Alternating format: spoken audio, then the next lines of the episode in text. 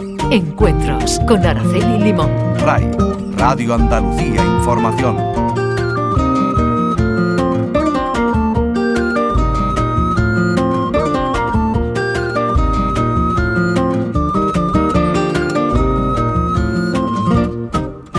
Saludos, hoy en el programa Encuentros recibimos al mejor panadero del mundo. Es sevillano, de la localidad de Lebrija, y se llama Domi Vélez. A primera hora de la mañana, de los hornos de la panadería de Domi, en la calle Suecia de Lebrija, comienza a salir el fruto de su trabajo, que termina en manos de sus vecinos y de clientes de toda España. Es uno de los muchos panaderos eh, que trabajan a diario en nuestro país, que se levantan de noche y que duermen poco, pero es el único que tiene el título de campeón del mundo de la World Baker 2021 que organiza la Unión Internacional de Panadería y Pastelería. A Domi Vélez, la panadería le viene de herencia. Siendo muy joven se hizo cargo del negocio de su padre, a donde llegó con muchas ganas de investigar y de innovar, pero insiste en algo fundamental, que el pan debe estar fermentando 24 horas, como siempre como toda la vida. Asegura que el mejor pan que hace su horno es la telera de lebrija y la baguette. Domi no solo hace pan, sino que lo estudia. Así lleva toda su vida. Y lo hace en su pueblo, donde ha recuperado la receta, por ejemplo, del pan romano y desde donde reconoce que si viviese en Madrid o en Barcelona, el título de mejor panadero del mundo le hubiera llegado mucho antes.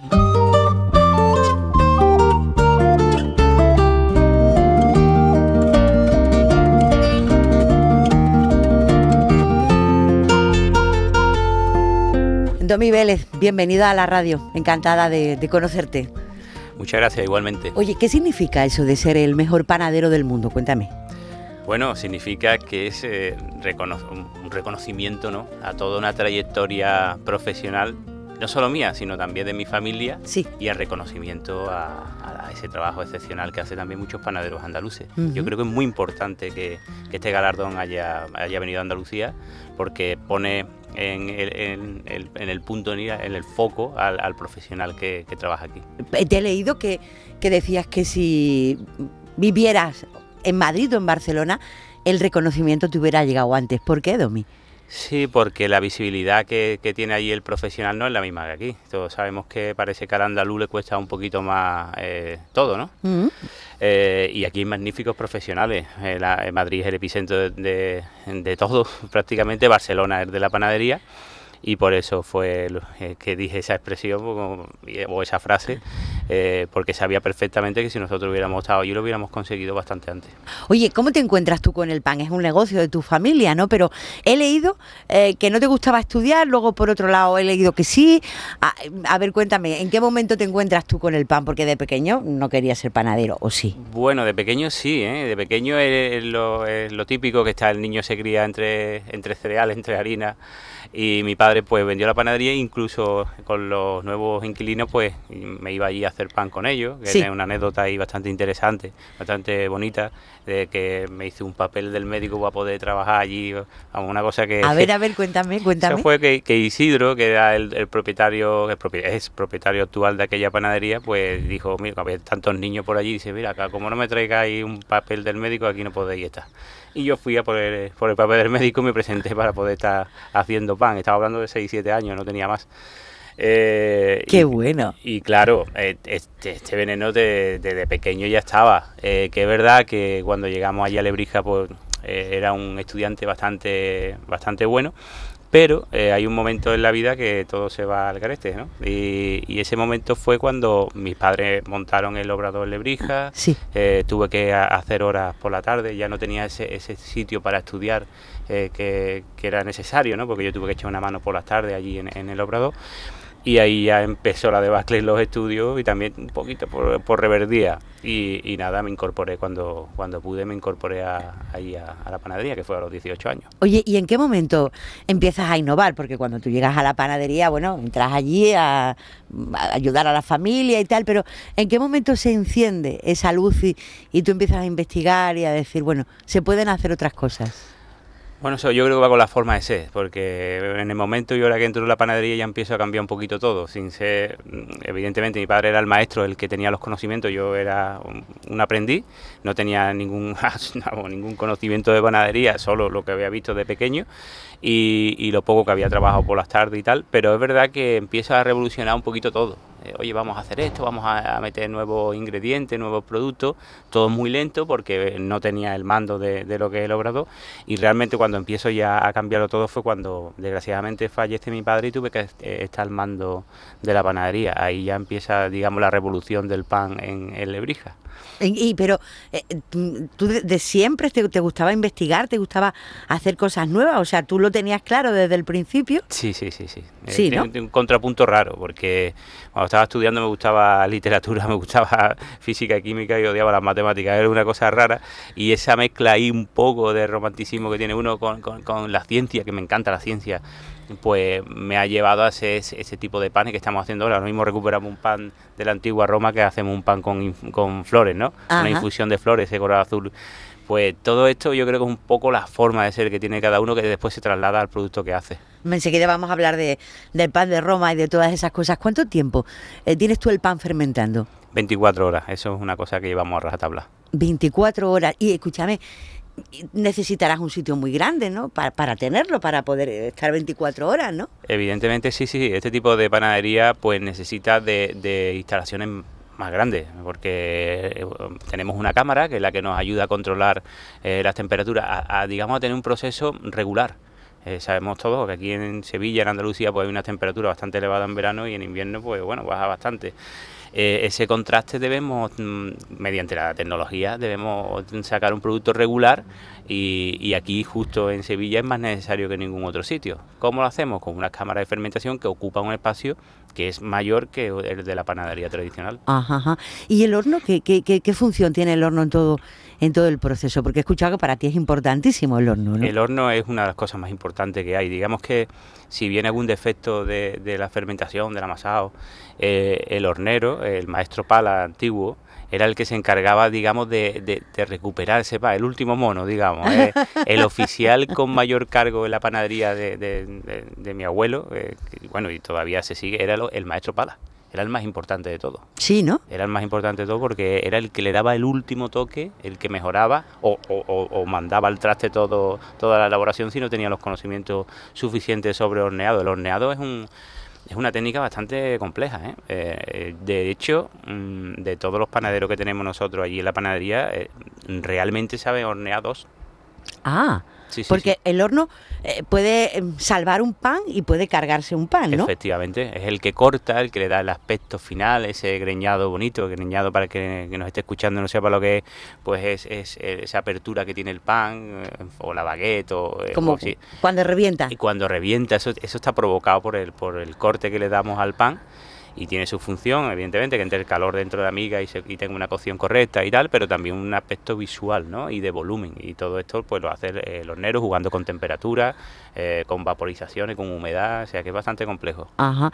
¿Cuánto pan sacáis vosotros al día? O sea, ¿cuánto pan fabricáis cada un día normal, quiero decir, un día que no haya nada especial? Un día normal puede ser unas 1500, 1500 piezas, pero teniendo en cuenta que 1000 son molletes molletes elaborados todos a mano. ¿eh? ¿Pequeños? Pequeños, pequeños. Entre pequeños, grandes, pero... Bien, entonces el pan fermenta 24 horas. Es decir, que el pan de mañana ya está hecho. Efectivamente, mis compañeros ahora están haciendo el pan. Eh, yo sé, pues nosotros trabajamos de día prácticamente, que es una de las grandes ventajas que tenemos también. Eh, pues eh, dejamos la masa ya mm, elaborada, con unos, evidentemente, unos pasos previos muy, hay que ser muy meticuloso porque trabajamos con cereales muy delicados y lo dejamos fermentar para el día siguiente. Ajá, o sea, está toda la noche, todo 24 horas y se mete en el horno por la mañana, cuando el día que se va a vender, en teoría, ¿no? sí, sí. No, y se comienza el ciclo de nuevo. Ajá, ¿con qué hora te levantas? A las cuatro y media. ¿A qué hora entráis a trabajar en la panadería? Sí, a las cuatro y media aproximadamente. Y, eso es duro, ¿no? Es duro, pero antes era más duro. Eh, estamos hablando de que el horario habitual de un panadero está entre las once y media y dos y media de la noche. O sea que ahora tenemos vida casi normal, no diría normal, sí. pero yo me encuentro con muchos trabajadores que van a, a echar su jornada laboral a las cuatro y media. A esa hora, sí, sí, sí, sí, sí. sí. En Andalucía se trabaja mucho y se, se madruga mucho, ¿eh? eh sí, es verdad, es cierto. Hay que romper esos, esos topicazos que, no, que tenemos por ahí, por, por, por el norte. Es verdad, tienes toda la razón. Dice usted que el mejor pan es la telera de Lebrija y la baguette. Sí. ¿Por qué? Bueno, la baguette me gusta mucho porque la, es muy técnica. Eh, sí, a ver, como muy técnica, explíqueme por favor. Sí, porque todo el mundo tenemos, bueno, el concepto que tenemos de baguette aquí lamentablemente no es el concepto que se tiene en Francia sobre la baguette, que es una baguette que, que, se requiere de una técnica, de un tipo de fermentación muy especial, muy específica. Eh, hablamos de 24 horas, pero eh, con, unos matices totalmente diferentes. Hablamos de, de, de, una masa mucho más extensible que requiere de una técnica en el formado, de un cuidado de un mismo excepcional para sacar esa alveolatura. La alveolatura son esos agujeritos que se ven en las migas eh, característicos de la baguette de tradición francesa. Sí. Eh, no se puede utilizar aditivos, sino ya eh, por legislación, según la tradición francesa, no se puede utilizar aditivos. Y todo eso, pues sacar una buena baguette crujiente con unos sabores, con unos matices, porque no lleva ningún ingrediente añadido. Tenemos que extraer sabores de una harina blanca entre comillas y ahí donde el panadero realmente tiene que tener técnica para extraer esos sabores de una harina que, entre comillas, no tiene sabor, ¿no? y, ahí crea unos matices totalmente diferentes. Y de la telera de Lebrija, evidentemente, es el pan nuestro. Pan tradicional de Lebrija, pan tradicional de Andalucía, que, que se perdió prácticamente la forma de hacer la telera como nuestros abuelos. Ahora es una telera rápida con cereales que no tienen nada que ver con los cereales que se utilizaban anteriormente y con la morturación de la harina, o sea, la molienda de la harina totalmente diferente. ¿Qué es lo que vamos a hacer en Lebrija? Pues una indicación geográfica protegida en la que yo llevo la parte técnica, en la que estoy muy orgulloso de hacerla y la que no he cobrado, lo tengo que decir aquí, no he cobrado un duro, pero es una manera, digamos, de proteger un pan tan tradicional, tan nuestro y tan inteligente, porque inteligente porque el formato es muy inteligente, yo creo que lo más inteligente que conozco, pues porque esa forma que tiene, que, esa disposición en el horno, que, aprovecha toda la cámara de cocción. Nuestro abuelo era muy listo, dice, bueno, no tenemos recursos, tenemos que hacer una hornada, tenemos leña para a lo mejor una hornada, vamos a meterlo todo el tirón y eso mismo hace que la, que la miga eh, tenga más humedad, que retenga más humedad la miga, ese, ese tipo de cocción. Es curioso, ¿eh? Y no sé cómo sabían ellos esas cosas mediante la, la experiencia, porque eh, para mí eran sabios realmente, ellos son los sabios de todo. Nos, han traspasado los conocimientos, nosotros tenemos mucha facilidad ahora con, con internet, con, con toda la información, porque fluye más rápido pero ese pan es muy inteligente porque después ese formato dura muchos días y es muy aprovechable. Saca una rodaja y te puedes hacer un bocadillo, una tostada o puedes comer con ella. Eh, eh, voy a volver al tema del horno. Usted ha hablado antes de, la importancia del horno, ¿no? Pero los hornos han cambiado mucho. Se ha referido usted antes a la leña. Mm. Ahora ya los hornos son completamente distintos. No ha habido un proceso de modernización de ese elemento que, que es fundamental en el pan. Sí, mm, bueno, el horno ha cambiado muchísimo eh, no es más fácil ni más difícil, pero sí es verdad que lo que ha hecho es, digamos, facilitar el trabajo eh, a la hora de aprender en lo que es el horno. Eh, porque yo, por ejemplo, dejo una receta hecha en un, eh, digamos que en mi horno tiene una especie de tablet, yo dejo la receta hecha y, el chico lo único que tiene que hacer es eh, pulsar el programa, pero para crear la receta evidentemente tiene que unos, tiene unos conocimientos tremendos. El horno antiguo era un horno moruno, que ya está prohibido, ese horno que se, que se utilizaba la leña directo en la cámara, ahora, ahora va una cámara indirecta que no le aporta nada, que es un, cuando lee uno horno de leña, pan de horno de leña, realmente no está aportándole nada al pan. Antes gustaba ese toque ahumado, ¿no? Que, De la leña, que a mí realmente nunca me ha gustado, ojo, porque si yo quiero eh, que sepa un cereal, quiero que sepa el cereal, no a humo. Y no sé, porque tenemos ese concepto de leña en la cabeza que parece que, todo está rico con la leña. Y yo no, si me voy a comer una buena carne, yo quiero que sepa la carne, no que sepa a brasa, a humo, ¿no? Tiene que tener su punto justo. Y eh, ahí donde estaba la dificultad. Mis abuelos tenían ese horno de leña sanitariamente no me gustaba porque tenía un leñero donde se criaban animales, bichos, sabemos y después, pues, pues sanitariamente el horno ha, ha, ganado muchísimo y en técnica muchísimo y en cocción uniforme igual yo creo que ha evolucionado bastante bien. A mejor. A, mejor, hombre, está el romanticismo del horno de leña, que es muy bonito, todo lo que tú quieras, pero después realmente el producto donde sale bien es un horno actual. Ajá. Él dice que no le gusta que el pan huela a, leña, que no le gusta el pan que huela a humo. Le he leído que tampoco le gusta cuando el pan huele o sabe a vinagre. ¿Y, eso por qué ocurre? ¿Eso qué es lo que es? Bueno, eso es una mala fermentación, eh, tanto de lo que es el producto como de la masa madre. Eh, tenemos el concepto de que el pan con masa madre tiene ese toque avinagrado, a veces, ¿no? A mí no me gusta absolutamente nada. Acético se llama, para ser más técnico, se llama ácido acético, que crea un ácido acético, que es por una mala fermentación de ambos productos, tanto del pan final, de la masa final, como de la masa madre. Eso se puede evitar, evidentemente. Mediante la técnica se puede evitar y crear ese ácido láctico que es más agradable, ese sabor a yogur, que, que tiene ese, que el pan sigue teniendo esa acidez, pero no se nota, el consumidor no nota absolutamente nada. ¿En qué momento?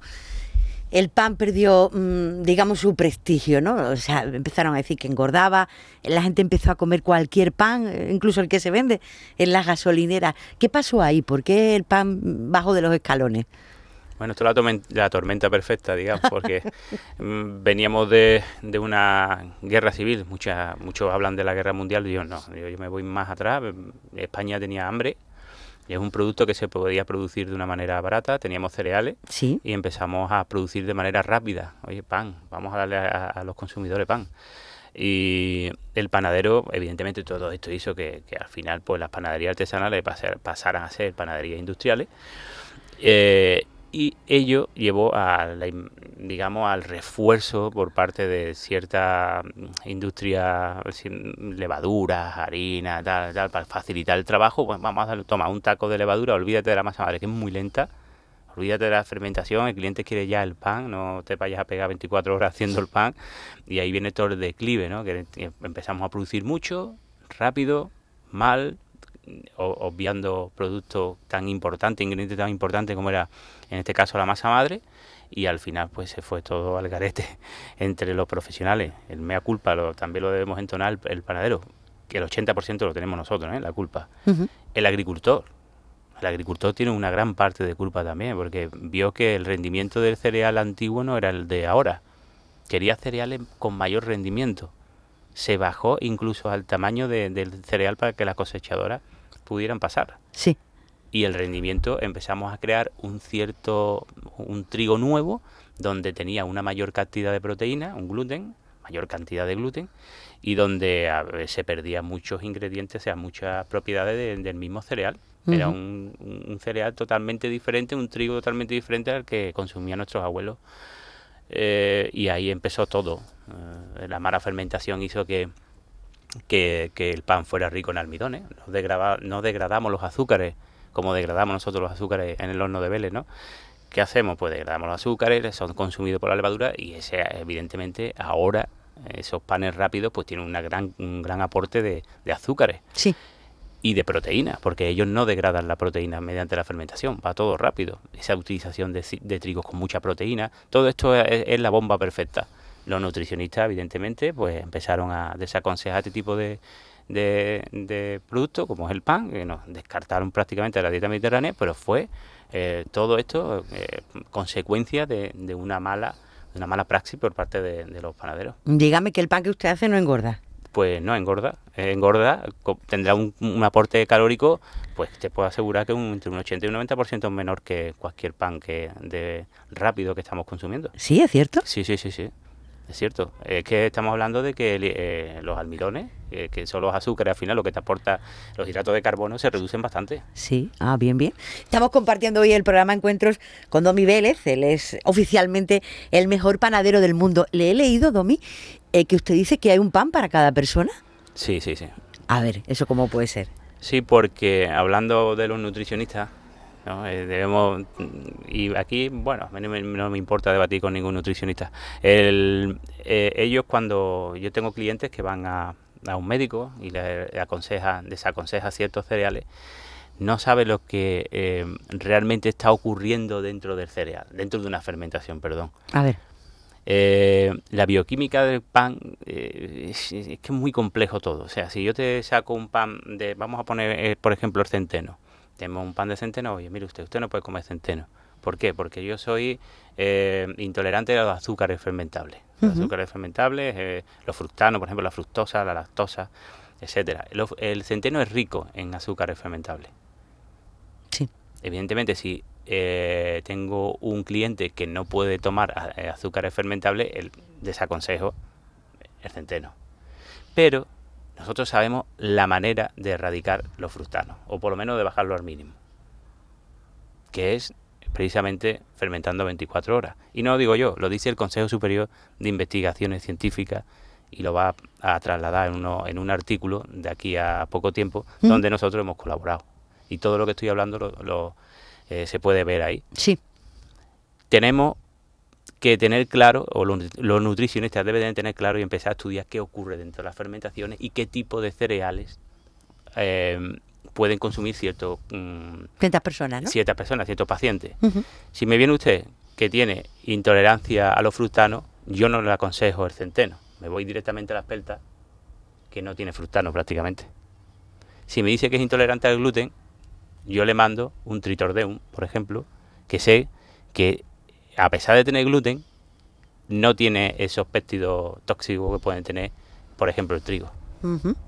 Claro, entonces ah, para cada persona y para cada casuística en concreta hay un pan distinto. Es un prospecto, es un pan que, oye, mira, venga usted aquí, eh, qué es lo que tiene, pero es que el problema viene cuando el nutricionista no lo tiene claro. Porque si yo le doy esa información al cliente y llega otra vez a la consulta y el nutricionista sigue sin saber lo que ocurre en las fermentaciones y no sabe de cereales, toda la información que yo le he pasado, que es a través del Consejo Superior de Investigaciones Científicas de, de Félix López Elorza, que lleva 30 años estudiando la histaminosis en el pan, o de la Universidad Pablo Lavide, pues no sirve para nada, porque no se ha actualizado ese, ese médico. O sea que yo pido de aquí también que ya que si nos quieren hacer un favor realmente a las personas, a los profesionales que estamos haciendo bien el pan, que se actualicen, que estudien, que no es, no es mérito ni en nada, es que hay, es que todos tenemos que estudiar, tenemos que seguir avanzando. Porque yo, para defender mi producto, me he tenido que empezar a colaborar con distintas universidades o con distintos centros tecnológicos, me he puesto a estudiar. Pero a estudiar que no salía ni un domingo. Pues eso lo deben de hacer ellos. Lo he leído, que colabora usted con, los mejores. Le he leído lo de la Universidad Pablo de la Vide, lo del Consejo Superior de Investigaciones Científicas, sus colaboraciones también con, con el doctor Escribano. Eso mm, forma parte de la dignificación, digamos, de la profesión del PAN que usted puso en marcha cuando, cuando llegó al horno, ¿no? Sí, sí, eh, y del profesional. Es, era el típico, mm, la, típico, la típica persona que estaba ahí en el horno, que estaba con harina, que no sé qué, que no podía tener bollo, no tenía ni nivel cultural, o sea, cero. Una persona que era, bueno, eh, ahí está el panadero con su gorrito, para arriba abajo, ¿no? Pero se dieron cuenta, estos señores se dieron cuenta que necesitaban su teoría, necesitaba una parte práctica. Sí. Y esa parte práctica es la que, está, es la que estoy llevando a cabo eh, desde el horno de Vélez. O sea, ellos me, me dan esa teoría, ellos quieren demostrar que todos sus estudios eh, se pueden, digamos, tienen eh, deben ser avalados por algo, ¿no? Por un producto que diga, pues esto, esta fermentación a 24 horas por la masa madre reduce el gluten. Vale, pero ¿cómo lo demostramos? Con una parte práctica. Es que no es lo mismo. Y ahí estás tú. Ahí estoy yo. Es que yo tenía en su parte su IMA de mají, pero era un veterinario, no sabía hacer pan. Es que el panadero tiene los conocimientos para cambiarle todo. todo. El panadero no sabe, mis abuelos hacían magia y no lo sabían. ¿Tú crees que no lo sabían? No, yo creo que no lo sabían. No, era, no es que no lo supieran, es que no ponían en valor eh, eh, su producto. ¿Por qué, va ¿Por qué un cocinero que hace una receta va a ser más que un panadero? Pues evidentemente no. Claro que no, no, no, yo también Absolutamente lo, no. lo entiendo así. ¿Se trata bien el pan? Eh, quiero decir, cuando vas a los bares, cuando vas a los restaurantes, ¿tú crees que se trata bien? ¿El pan se puede poner envasado en bolsas de plástico? ¿El pan se puede cortar tres horas antes de comer. ¿Esas cosas se pueden hacer? Eh, no, se trata muy mal el pan. Eh, este año con la Academia de Gastronomía eh, de Sevilla, de Turismo, pues lo que hemos hecho es precisamente declarar el año cultural, o sea, el año del pan 2022, el año 2022, el año del pan, perdón, me estoy haciendo un lío. Sí. Y, y, precisamente por este tipo de historias. El pan en los restaurantes está maltratado completamente. Primero te ponen un pan que es de pésima calidad, no en todos los casos, porque es verdad que hay como un, ahora parece que se está cuidando un poquito más con esto del, del premio y de, de mis del trabajo de mis compañeros que, que, no tienen visibilidad pero que también está haciendo la guerra por su cuenta. Claro. Eh, pues eh, están tratando mucho mejor el producto en algunos sitios. La mayor, el 90% de los casos es un producto de mala calidad, mala conservación, como bien dice. En plástico no se puede poner un pan eh, podemos irnos a una, tela, a, una talega de lino y cortarlo justo en el momento que se vaya a servir. Porque el pan cuánto dura, el pan cuando se pone duro, ¿cuándo no se puede comer? ¿Al día siguiente o, a los tres días? ¿Eso cómo es? El pan malo, eh, cuando tú lo conservas como lo conserves, nunca va a tener una buena conservación. no dura nada. El, pan bueno eh, tiene una conservación de cuatro o cinco días y lo conservas bien. Mi consejo, talega, de toda la vida, si al final es que volvemos todo atrás. Eh, eh, la talega esa que llevamos a, la bolsa de lino, pues además estamos ayudando al planeta también, es que estamos, es que es, todo, es que, estamos, no nos estamos dando cuenta, pero al final tenemos que dar una vuelta hacia atrás. Y, la talega hace una función principal, porque ese plástico al final lo que hace es que crea moho por las humedades, por, la, por esa, esa humedad que expulsa el mismo pan desde el interior hacia afuera, hacia la corteza, pero la mejor manera de, conservar pan es congelarlo. Oye, ya eso te iba a decir. Congelarlo. ¿Sí? Sí, sí, sí, totalmente.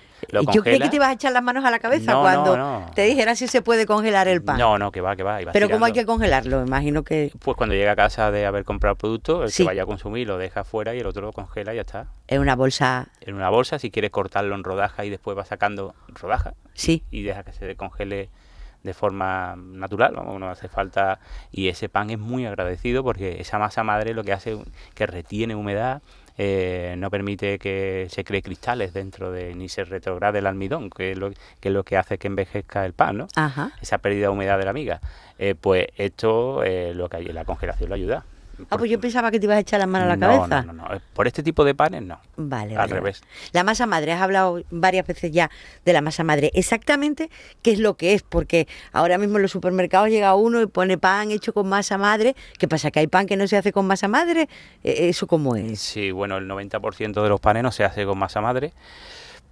Pues tenemos una normativa de calidad del pan que no se cumple evidentemente. Más, eh, la masa madre yo creo que ha pasado ya más a ser una cosa de marketing. Pero exactamente qué es lo que es. Es un fermento, un fermento natural que yo no lo veo como un fermento solo, sino que yo veo como un ingrediente funcional, como habla el doctor Escribano, ¿no? Eh, los ingredientes funcionales, pues bueno, pues la masa madre es un ingrediente funcional primordial, que fermenta el pan, bien, correcto, pero es que además hace más cosas. Entre ellas, eh, lo que hemos hablado anteriormente, vamos se encarga de cortar esas enzimas que crea, se encarga de cortar los almidones y el gluten. Pero no solo eso, es que te ayuda a que, que tengamos más biodisponibilidad de los nutrientes. Si nosotros comemos un pan integral, vamos a, vamos a poner un ejemplo claro, hablamos otra vez de bioquímica. Sí. Eh, los integrales son ricos en minerales. Si vamos a consumir ese pan sin masa madre, no estamos absorbiendo ningún mineral. Y, te digo por qué, porque los cereales y muchos alimentos tienen antinutrientes. Esos antinutrientes, como el ácido fítico, se unen al mineral y nuestro organismo no es capaz de, cortar esa unión. ¿Qué es lo que hace la masa madre? Con la bajada del pH activa una, nos vamos a poner aquí un poco técnico, activa una enzima que se llama fitasa, que es la que se encarga de romper esa unión, ya que nuestro organismo no puede, no puede romperla. Eso es un ejemplo de los miles de ejemplos que te puedo poner sobre la masa madre. O sea, que, no lo veamos solo como un fermento, sino como un ingrediente funcional que nos va a ayudar, entre otras cosas, a absorber los minerales. Un ejemplo muy claro, la lenteja con los vinagres, con el vinagre. La, lenteja con el vinagre, ¿qué Todo el mundo dice, bueno, ¿por qué le echamos vinagre a la lenteja? Nadie Yo no le echo vinagre a la lenteja. Pues eh, bueno, eh, lo recomendable, sí. cuando vas a un hematólogo y te dice, oye, mira, un zumo de naranja para absorber mejor el hierro, pues ácido. Esa acidez láctica está bajando el pH de la lenteja y está cortando precisamente esa fitasa está cortando ese ácido fítico que tiene la lenteja. Como puede ser ácido fítico, saponina, oxalato, todo tiene antinutrientes. Los garbanzos, que tan, que tan mal sienta cuando no lo... los garbanzos se ponen en remojo porque lo que hace es una germinación a 48 horas. Esa, esa germinación está activando enzimas que va después va a destruir la saponina o los salatos que tenga esos antinutrientes que tenga ese, ese garbanzo. Ven que estamos en una, mm, digamos, clase casi de gastronomía. Estamos compartiendo el programa con Domi Vélez. Él es de Lebrija, el mejor panadero del mundo, que así lo dicen. Miren, eh, ¿en qué momento le llega a su vida lo del pan romano? Eh, porque empieza usted, lo voy a leer, si me permite. El panis quadratus y el libum, ¿no? Sí. Son panes romanos. Pero ¿usted dónde encontró esa receta? ¿Eso dónde estaba? esto es una historia.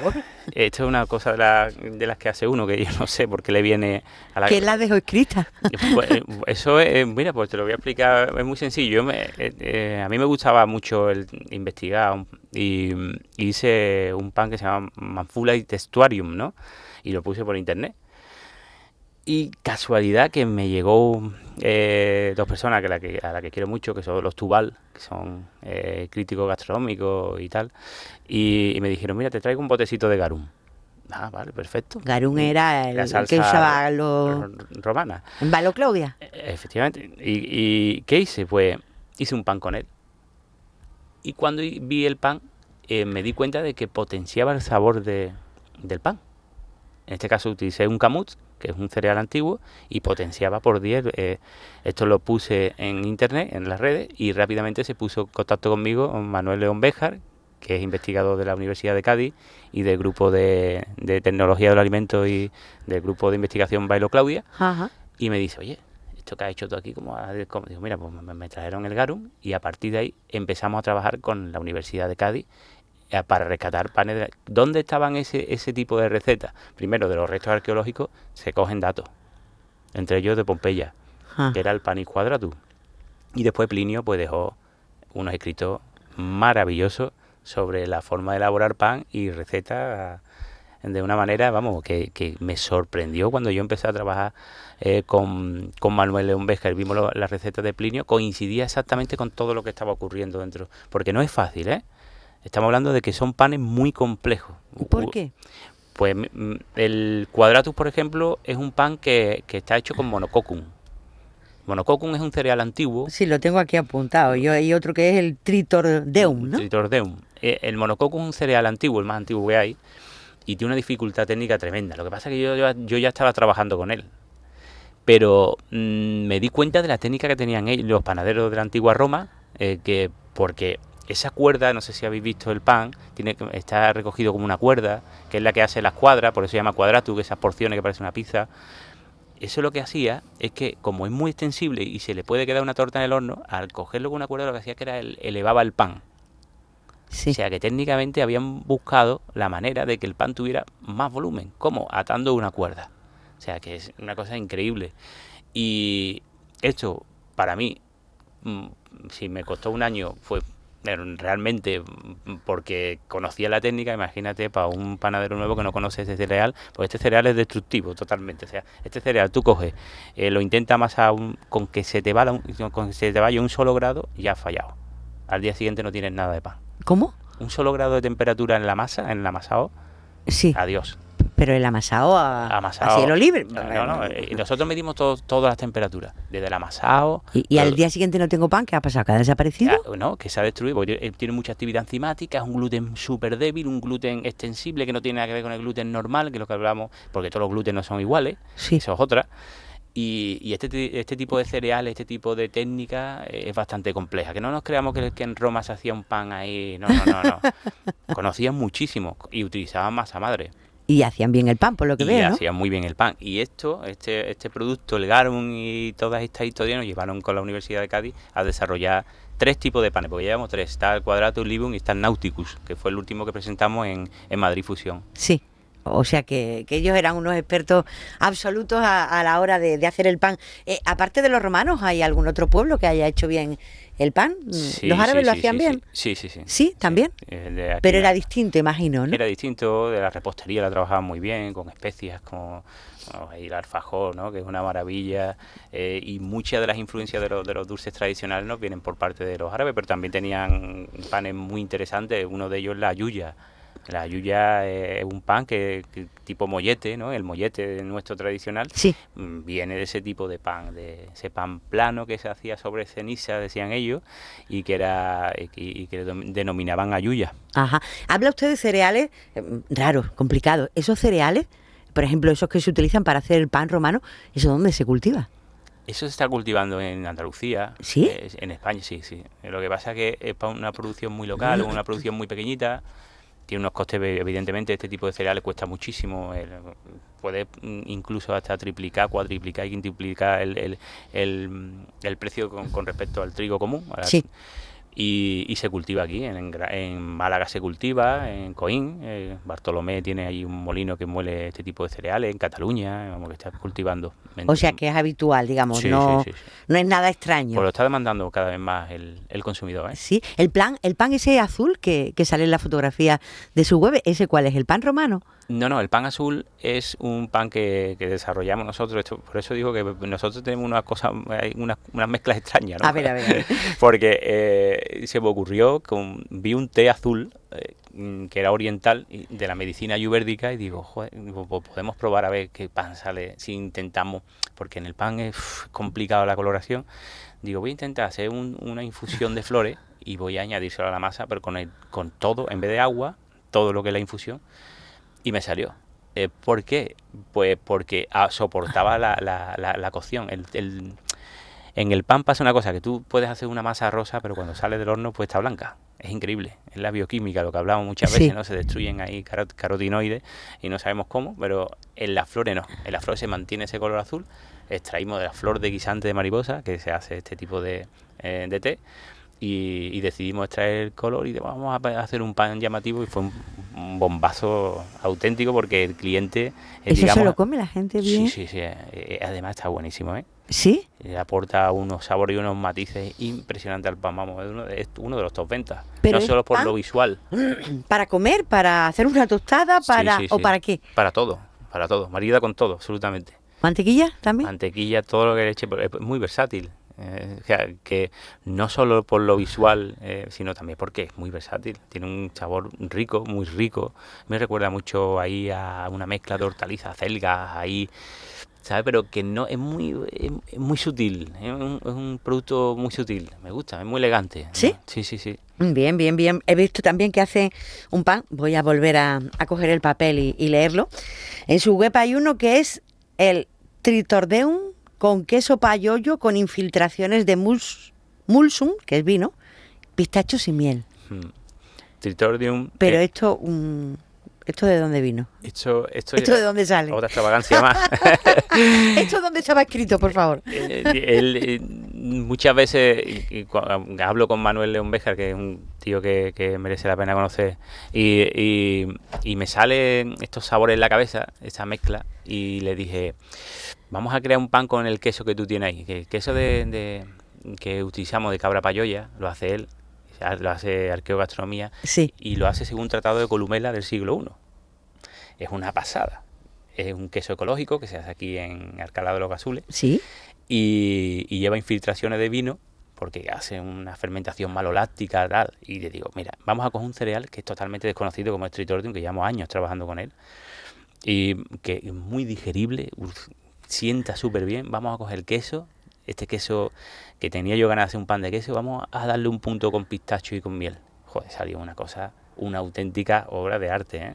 Un auténtico el que lo prueba dice, esto es una maravilla, una maravilla. ¿Y eso lo haces habitualmente? No, eso es bajo encargo o eh, diariamente se hace. Eh, nosotros tenemos una, una carta de panes donde vamos rotando para no aburrir al cliente y todos los días viene, oye, ¿qué tenemos hoy? Pues tenemos esto, ta, ta, ta, ta. Sí. Y eh, este tipo de pan está tres días. ¿Tres días? Tres días y luego lo vuelves a hacer al pasado el tiempo, ¿no? No, no, estamos tres días, creo que es martes, jueves y sábado, y toda la semana, todos los martes, jueves y sábado, ya sabe el cliente que tiene ese tipo de pan allí. Vale, una cosa, mm, te compran, imagino, gente de toda España, ¿no? Sí, bueno, allí ha llegado parado, está un autobús, o sea que un autobús. ¿En la puerta del horno? En la puerta del horno que iban de viaje y se paró el autobús allí. ¿Y qué compraron? De todo, de ¿no? De todo, de todo. Y después me vino un chico de Londres, o sea que es turismo gastronómico. Bien. Es mantener vivo al final los pueblos, esa economía rural, ¿no? Darle potencia con ese artesano potencia la economía rural y ya empezamos a, contrarrestar la España vaciada. Ah, y una cosa, eh, por ejemplo, imagínate, eh, pan eh, que te compran en Madrid o en Barcelona, bueno, tú lo pones en transporte, tarda cuánto, unas horas en llegar, o sea, pero bien, aguanta el producto bien, puedes exportar bien y no hay ningún problema, ¿no? Mientras no sobrepase las 48 horas, perfectamente. Al día siguiente está tal cual. Bien, bien, bien, bien. Cuéntame la moda de los picos y las regañas. ¿Eso de dónde viene? ¿Y por qué nos ha dado por comer picos a todas horas? Bueno, y hay tanta industria, por cierto. Eh, lo de los picos y las regañas es curioso, pero también tenemos que volver al pasado. El, pico, el origen del pico, eh, bueno, esto es una teoría que nosotros tenemos ahí en casa, que es que los candeales que se hacían aquí en Sevilla antes, los bollos estos sevillanos, Sí. ¿se acordáis los picos que tenían? Sí. Pues al, al depositar la canasta muchos se rompían. Y era un aprovechamiento del pico. Y de ahí por eso se llama pico. La Ah. rotura del bollo del pico, pues cogió, eh, se, se metía en las bolsas y se vendía Y los se picos. vendía. Y de ahí surgió el tema de los picos. Aquí llamamos pico porque eran muy delicados los bollos y se, y se tiraban las canastas y se rompían. Y la regañá, pues ya tiene un origen romano. El panis náutico que nosotros presentamos en Madrid Fusión era una regañá. ¿Qué se hacía? Pues se utilizaba, era curioso porque echaban yeso al pan, a ese pan, para que durara, tuviera una, una duración larga de 30 días, que era la travesía que había desde Gades a Éfeso. Y era un pan seco que rehidrataban. Eh, Luego se mojaba, ¿no? Luego se mojaba Magallanes, llevaban el pan, También. ese pan seco. Y el cano, sí, sí, es verdad. Y ese es el origen de la regañá, un pan de travesía, un pan seco que duraba, que tenía una grasa, en este caso aceite de oliva, o no, pero que, que ahí viene el origen este tan nuestro sevillano, ¿no? Porque aquí del puerto de Sevilla, el bollo es sevillano y, y, y el y desde el puerto de Sevilla, pues aquí con América iba Salían los barcos y salía con ese pan. Y de ahí viene el pan, la- eh, ahí vienen los picos, de ahí viene la regañá. ¿Y por qué se han metido también esos dos productos en el mercado? ¿Porque se conservan? Porque, ¿Por cuál es la explicación? Efectivamente, se conserva. Después, eh, a mí me gusta, ¿eh? es un producto que me gusta, ambos productos, ¿Sí? me parece sí, muy interesante. Yo no concibo una ensaladilla sin unos picos. Te soy sincero, ¿eh? O un jamón con unos picos, pues te estás tomando un vino, un jamón, unos picos, una regañada, me parece formidable. Sí, ¿no? Sí, sí, sí. me ¿Tú ¿Tú haces pasteles? ¿Tú haces otras cosas aparte de pan? Sí, bueno, nosotros eh, hacemos bollería. Ahora hemos tenido que cortar, pero vamos a volver otra vez a hacer la bollería porque ya tenemos hemos ampliado un poco la instalación para pastelería, que estaba ahí, la teníamos olvidada. Sí. Pero yo lo que sí me centré, aparte de la bollería francesa, el, el croissant, el pan de chocolate, toda esta historia, el panettone, que es italiano, ahí metemos una mezcla, pero a mí me gusta poner en valor eh, el producto tradicional. El rosquete de Semana Santa, de nosotros, de nuestras abuelas. ese- El pestiño. ¿no? porque el croissant está muy bueno. Yo soy un amante del croissant. Un buen croissant está fantástico. Pero no tiene nada que envidiarle un rosquete de Semana Santa. Rosquete de Semana Santa, para mi gusto, es superior. Son matices a canela, a jonjolí, a vino dulce. Eso no lo aporta un croissant ni de broma. Y eso tenemos que ponerlo en valor desde Andalucía y el profesional andaluz. Que no es menos un rosquete porque lo haya, porque lo haya, hecho, lo haya hecho mi abuela o la tía de tal o se haga todavía en casa que un croissant. O Eso sea, lo- y esas recetas las tienes tú de tu las tengo, familia las tengo. Tengo un libro de recetas tremendo. Sí, sí, sí. y de gente de que te va aportando y que te va diciendo. Efectivamente, hubo un cliente que me, yo hacía un tipo de rosquete de canela y me dice un cliente, oye, mira, prueba el de mi abuela, que, que- que lo hace, lo hacía fantástico. Digo, venga, dame la receta. Hay que tener la mente abierta y, y cuando recibí la receta me pareció muy superior a la que yo a la que yo hacía. Pues la cambiamos y punto. Nos quedamos con este y no tengo ningún inconveniente de decir que este rosquete no es mío, pero es de un cliente que me vino, me dio la receta y, y estamos, digamos, oye, mira, estamos poniendo en valor a esta señora que sin saberlo había mezclado unos ingredientes y sacaba un producto interesantísimo a nivel organoléctico. Que era extraordinario. Extraordinario. Claro, claro. Una cosa, antes de seguir adelante, cuéntame lo del secreto de- del croissant. Dicen que cuando eh, eh, los hojaldre se meten en la boca se tienen que abrir mil láminas. Sí, efectivamente tiene que haber un crujiente en lo que es la corteza.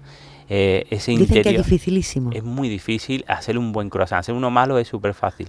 Pero hacer uno bueno, primero la mantequilla, evidentemente. No se puede utilizar margarina, que en, lo- en la mayoría de los casos, cuando yo pruebo un croissant hay margarina.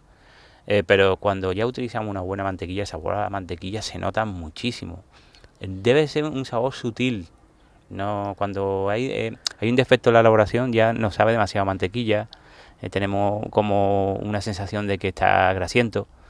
Eh, pero cuando se hace correctamente es ligero, eres capaz de comerte 3-4 croissants y no enterarte.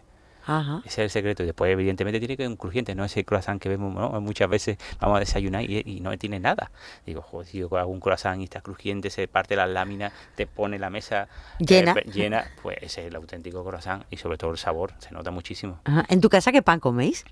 Pues yo como de todo. Eh, yo voy probando porque me gusta probarlo todo para después ir, ir corrigiendo si tengo que corregir algo, pero sobre todo la telera. La telera para mí es muy versátil, lo que hablábamos antes. La telera me encanta, es rica en fibra, porque tiene una harina potente, morena, mortura en piedra, Sí. grano completo y todo eso. Eh, El pan integral me gusta mucho. ¿Sí? Sí, sí, sí, me encanta, me encanta. ¿Y eso? Pues porque lo veo un pan, un super pan. si está bien elaborado, como hemos hablado antes, el tema de masa madre, los fitatos y tal, después evidentemente esa fibra te va a ayudar a eliminar tóxicos del intestino y te va a, no es un probiótico, pero sí un prebiótico.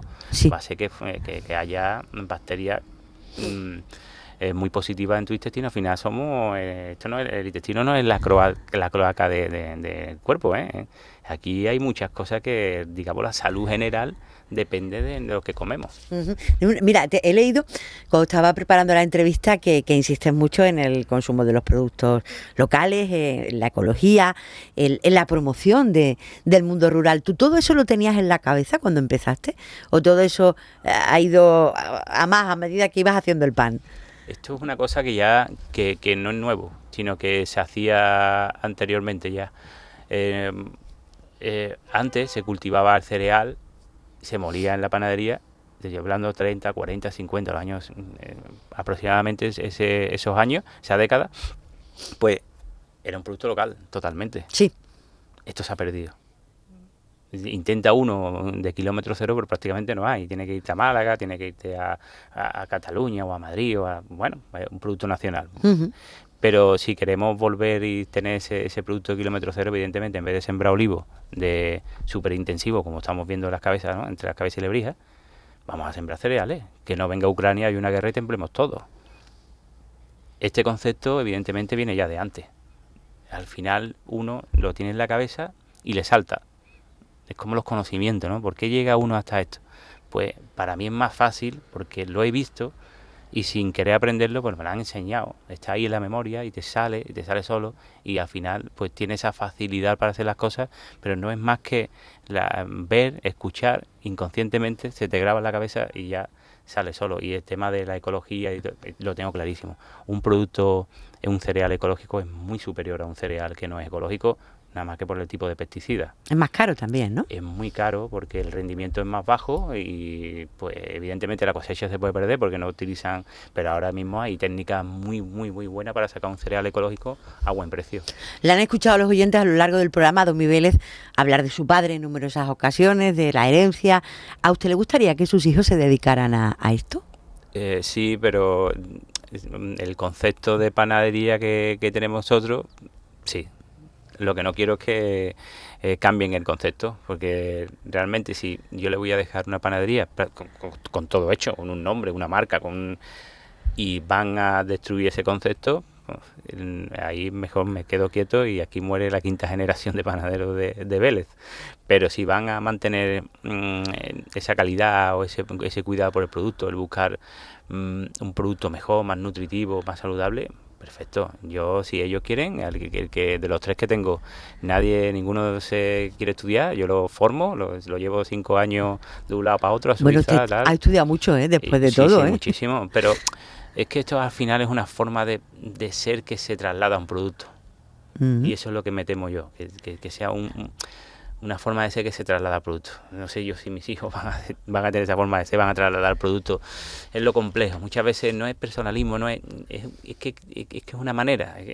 Como tú eres, una forma de vivir, ¿no? Una forma, de trabajar, claro. Efectivamente, es como, como, yo veo a, este chico que hace la alfarería en Lebrija. Sí. Y yo creo que ahí se acaba la alfarería con él. Porque es un tío que cuida, que, que, que, está ahí pendiente. Hoy en día, pues ya sabemos lo que queremos todos, vivir rápido. Y esto, pues tienes, no te permite ciertas cosas ese romanticismo se va a mantener en las futuras generaciones, pues no lo sé. Ojalá, ¿no? Seguro que después hay una vuelta de tuerca y o, si no es mi hijo, será supongo otro panadero que, que, sea como yo y haga otra vez lo mismo pero en otro sitio. Pues nada, pues ya con eso me, me, daré por satisfecho. Entiendo que si volviera a pasar todo otra vez, eh, seguiría, eh, elegiría otra vez el mismo camino. ¿Se ha arrepentido alguna vez? No, no me he arrepentido. Nunca. Nunca, nunca porque al final este punto de ciencia lo tengo a mí es que me gustaba mucho la ciencia eh, y, estaba em, colaborando con esta, con pues, me llena. Eh, esa parte que tenía ahí, oye, hemos puesto en valor productos, me encanta lo que hago, me encanta mi trabajo, es pasión y eso es lo que estamos hablando antes se traslada al producto. Ha dicho antes así muy ligeramente que actualmente como tiene organizado el trabajo le permite conciliar, madruga mucho, pero bien es verdad que tiene un horario, en fin, que le permite la familia y el tiempo libre. Y me gustaría que los andaluces conocieran qué le gusta hacer usted en su tiempo libre, al mejor panadero del mundo entero. Pues yo soy mm, bastante básico ¿eh? en las cosas. No soy un hombre de tener un, ocio caro. De, en mi vida libre lo que intento es hacer cosas que no hago durante todo, vamos, durante toda la semana. Cuando tengo el tiempo de descanso, ¿qué hago? Pues estoy con mis hijos. Doy una vuelta, me tomo una cerveza con mis amigos, aprovecho, o sea, me encanta la gastronomía, me gusta comer mucho, viajar. Cualquiera lo diría, ¿eh? Viéndole. Sí, sí, ¿no? Pues, como, como, bastante, Y, y, eso, ¿no? Y aprovechar los ratos libres con, con mis seres queridos. Después de deporte, pues me gusta hacer taekwondo, hago artes marciales y tal. Pero es verdad que últimamente la tengo un poquito dejado de pero que, quiero retomar otra vez. Eh, me encanta hacer deporte, vamos. Es verdad, es verdad, he leído lo del taekwondo. Sí. ¿Eso en qué momento llega a su vida? ¿Con el pan? ¿Antes del pan? No, antes, del boom del pan. ¿Sí? Eh, antes del boom ¿De siempre? Sí, porque mi pequeño, eso fue una cosa que inició mi pequeño, que tiene 14 años ahora, y con 4 años se, estuvo él, dando clases con, allí con el Lebrija, en el club que tenemos allí en Lebrija. Sí. Y ahí pues yo seguí, bueno, me voy a poner yo también a hacer este deporte. Y, ya que vengo a traerlo.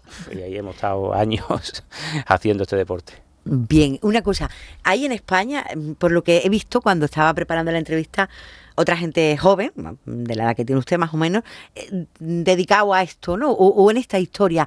¿Eso eh, es bueno, digamos, el que hayan conseguido ustedes hacer un grupo y, en fin, estén arropados, no estén solos, ¿no? Sí, hay un grupo muy bueno de panaderos en España y en Sevilla, ¿eh? En Sevilla, sí, sí, sí, sí está resurgiendo, hay una panadería muy interesante, Andalucía igual esto es muy positivo. Aquí no puede ser uno la guerra por su cuenta. Aquí necesitamos un, bloque fuerte que pongamos en valor los productos. Con Domi Vélez está aquí, pero puede haber 500 más en, en otro sitio. ¿Sabes? lo que pasa que es verdad que, tiene que tener esa visibilidad, esa repercusión para que para poner en valor producto y a él como profesional y en su trabajo. Pero estoy completamente seguro que en Andalucía hay muchísimos que no se conocen. Bueno, tenemos el mollete de Antequera, tenemos los bollos de Sevilla, como usted decía, la telera de Lebrija, eh, panes que son autóctonos nuestros, ¿no? Sí, tenemos un producto que es verdad que no es el mismo que se hacía hace mm, años, pero que hay gente que está recuperando. Yo conozco a Ángel Pucci, por ejemplo, que está en Corea. Sí. Es un tío que merece la pena porque hace un producto muy bueno. Eh, aquí en Sevilla igual, estaba hablo con esa, está bueno, que hay, gente que, que, oye, que tiene, que tiene su, su forma de elaborar pan muy parecida a la nuestra. Nosotros le damos quizás de punto científico porque nos gusta, porque buscamos ahí la bioquímica del pan, como he hablado anteriormente, pero que se está haciendo un productazo impresionante. Y en Cádiz igual. ¿Dónde se hace buen pan? ¿En Francia, en Italia, en España? Porque el pan en el norte, en el norte de Europa y en América y eso no. se hace pan en todos lados. ¿eh? Sí, pero digo pan. en condiciones. En condiciones, muy buen pan en todos sitios. Mal pan también en todos sitios. y mucho. Eh, no, no por ir a Francia te garantiza comer buen pan, ni mucho menos. La panadería española está viviendo un momento excepcional. De hecho, tenemos esta semana ahí a la selección española de panadería en el Campeonato Europeo de, de la UIBC, de la Unión Internacional de Panadería y Confitería, sí. a, ver qué, a ver qué ocurre. Y somos gente que conozco y que está muy preparada. Y, y, yo creo que en el norte de Europa también hay muy buen pan, Alemania es muy buen pan. Estados Unidos también tiene unas panaderías fantásticas. ¿eh? Estados Unidos, ojo, eh, viene mm, incluso eh, China, Japón, son gente de Corea, son gente que están muy preparada. Mm, son gente que están preparada y tienen buena materia prima, tienen buenos cereales también. Muy bueno, muy bueno. Que Europa, el boom del pan es un un boom a nivel nacional. Sí. Porque el consumidor ya está. Esto es, pruebas un pan de este tipo y ya no vuelves atrás. Ya el otro te parece una cosa, bueno, ¿esto qué es? ¿Qué es lo que me han puesto a mí? Aquí, mi consumidor, o sea, mi cliente, cuando llega a la panadería se lleva este pan, prueba, cuando va de vacaciones y no lo encuentra, lo sufre. He estado en no sé dónde, porque después me lo dice, he estado en no sé dónde y no he podido comer buen pan. No es que hayas estado en no sé dónde y no hayas comido buen pan, es que te estás acostumbrando a un tipo de pan y ahora cuando vas a otro sitio ya te cuesta más trabajo, a no ser que venga aquí y esté Ángel o esté algún compañero que también hace este tipo de panes. Lo de las 24 horas de fermentación, eso es que precisa no solo mucho tiempo, sino mucho espacio, lo que ha dicho usted al principio, ¿no? Y técnica, y técnica, eh, porque no es lo mismo fermentar a 4 grados que fermentar a 9, 10 que estamos fermentando nosotros, ¿eh? Ojo no es lo mismo, ¿eh? es cuando dicen fermentación, ¿qué temperatura de fermentación tiene usted? Vale, 24 grados. 4 grados, 4, con 4 grados no ocurre nada, prácticamente. Es, una, es un parón de la fermentación. Ajá. O sea que, mm, mm, ¿no se fermenta igual en verano que en invierno? Sí, pero en la cámara te permite poner una temperatura regular de 9 grados, que es la donde nosotros estamos llevando al pan. ahí hay actividad bacteriana, de levadura, de enzimas, sabemos que ahí ocurren cosas. Pero si yo te lo paro a 4 grados, prácticamente no es nada. Bien, bien, bien, bien, bien. Me ha convencido usted en que su abuelo eh, mm, era un genio y no lo sabía. Efectivamente. Igual que tantos panaderos que, hay en que ha habido en Andalucía. Y la verdad que es una pena que el pan, bueno, pues cayera en picado hace unos años por esa historia que usted ha explicado.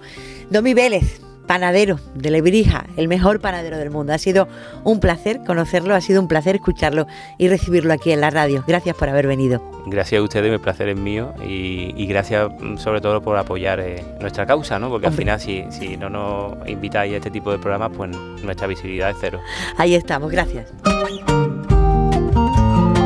En RAI, encuentros con Araceli Limón.